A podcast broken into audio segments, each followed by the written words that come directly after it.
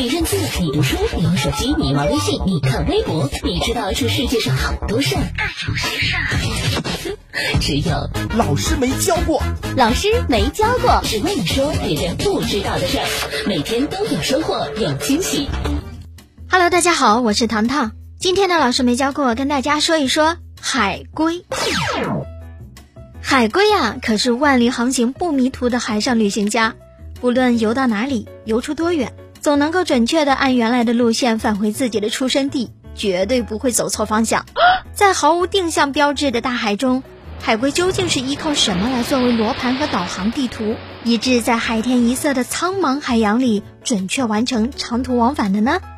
科学家以刚孵出的红海龟为对象，进行人工控制磁场实验，结果发现幼海龟有朝磁北与磁东之间方向进行的本能。如果用人为的方法使磁场方向倒转，那么幼海龟游动的方向也将相应的倒转。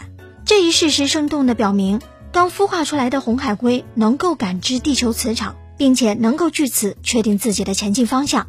学者又发现，幼海龟在离岸移栖时，有朝着波浪涌来的方向前进的习性。这一点其实并不奇怪，因为海浪进入靠近岸边的浅水区后会发生偏转，变为向海岸线挺进，因此对着波浪游去。一般的说，都能够游离岸边进入外海。幼海龟这一习性的形成，看来正是长期适应环境的结果。当幼海龟进入深海后，该处波浪的方向已经不那么固定了。此时，幼海龟对磁场的感知能力取代了对波浪的感知能力，成为最重要的定向依据。有的海龟产卵地点十分固定，不管觅食的场所、路途有多遥远，最后它们都必然要回到出生地来产卵。至今尚未发现例外。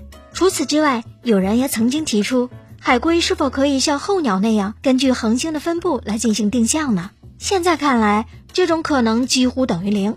因为科学家发现，海龟的眼睛高度近视，夜间根本没有办法看清恒星分布的图像。既然如此，这种假设当然就没有现实性了。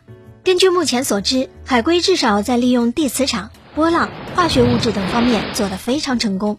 至于用什么器官或组织进行定向，目前还不得而知哦。节目最后跟大家分享一个小常识。根据其他洄游动物的资料，可以用来作为定向的线索是很多的，比如说太阳及某些星体的位置、偏振光、某些气味、风向、声音以及地球磁场等，都有一定的利用价值。哇哦，不错呀！每天三分钟，让你成为知识通。这里是老师没教过，我是糖糖，感谢收听，下个时段我们再见。